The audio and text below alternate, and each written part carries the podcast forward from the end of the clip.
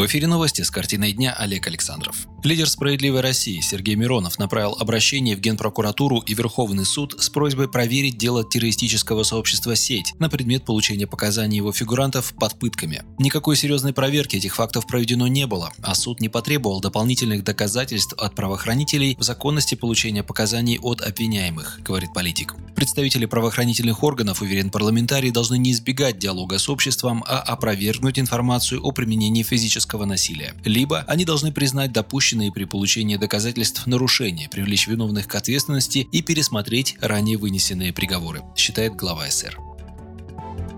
Сергей Миронов принял посла Сирии в России. 17 февраля председатель «Справедливой России» провел встречу с чрезвычайным и полномочным послом Сирийской Арабской Республики в России Риадом Хаддадом. Сергей Миронов сообщил, что народ России поддерживает Сирию в борьбе с любыми интервентами, с любыми силами, которые пытаются помешать свободному демократическому развитию. Он подчеркнул, что все четыре парламентские фракции Думы едины в отношении поддержки сирийского народа. Мы с удовольствием отмечаем, что наше военно-политическое сотрудничество развивается должным образом, образом и помогает сирийскому народу отстаивать свою независимость, сказал Миронов. Кроме того, он ознакомил гостя с молодежной политикой СССР, а также с патриотическими мероприятиями в честь 75-летия Великой Победы. Вскоре «Справедливая Россия» проведет международную конференцию «Народы мира против нацизма. Одна цель, одна победа», на которую Сергей Миронов пригласил президента Сирии Башара Асада.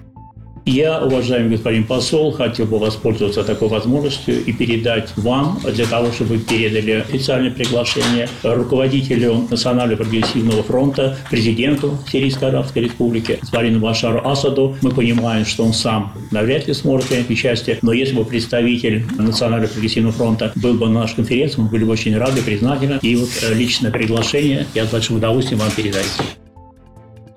В Госдуме намерены запретить отключение услуг ЖКХ должникам. Депутаты «Справедливой России» поддерживают поправки в 157-ю статью Жилищного кодекса России, запрещающие отключать услуги в многоквартирных домах за неуплату горячего и холодного водоснабжения, а также отопления. Причиной инициативы стали жалобы граждан, квартиры которых затопило из-за недобросовестных соседей, не плативших за коммунальные услуги. По мнению экспертов, в России процент граждан, не способных погасить долги ЖКХ, невелик, однако проблема с отключениями стоит остро. В результате действительно страдают и те, кто исправно платит по счетам. Законопроект поддерживает в профильном комитете по жилищной политике и ЖКХ. Правовое управление Нижней Палаты также дало положительное заключение на законопроект.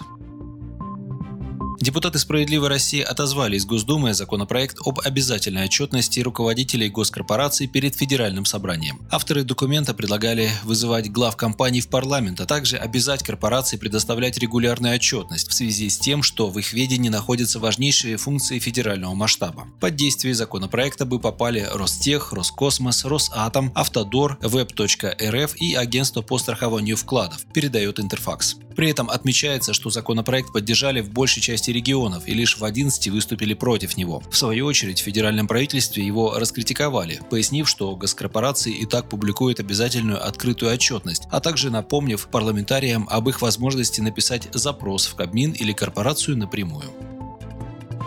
Ну а пока проект об обязательной отчетности руководителей госкорпораций перед федеральным собранием перерабатывается, справедливоросы вновь подняли вопрос о приравнивании зарплат чиновников к реальным доходам россиян. И не только этот вопрос. Минимальные зарплаты и пенсии россиян должны быть вдвое больше прожиточного минимума. Такой уровень социальных гарантий предлагают установить новыми поправками к основному закону руководитель думской фракции СР Сергей Миронов и коллеги-депутаты. Отдельно этими поправками закрепляется право каждого гражданина на бесплатный гектар земли, а также предусматривается планируется повышение бюджетных расходов на образование и медицину. Новый пакет поправок депутаты фракции СР внесли ко второму чтению законопроекта об изменениях в Конституцию. Эти инициативы соответствуют программным требованиям нашей партии, дополняют внесенные ранее предложения, пояснил Сергей Миронов. Например, мы уже предложили закрепить в Конституции пенсионный возраст на прежнем уровне – 55 лет для женщин, 60 лет для мужчин. Накануне Совет Думы продлил до 2 марта срок представления поправок проекта об изменении Конституции России, сообщила журналистам глава глава Комитета Госдумы по ЖКХ, депутат «Справедливой России» Галина Хованская. Изначально предполагалось, что Дума будет принимать поправки до 14 февраля.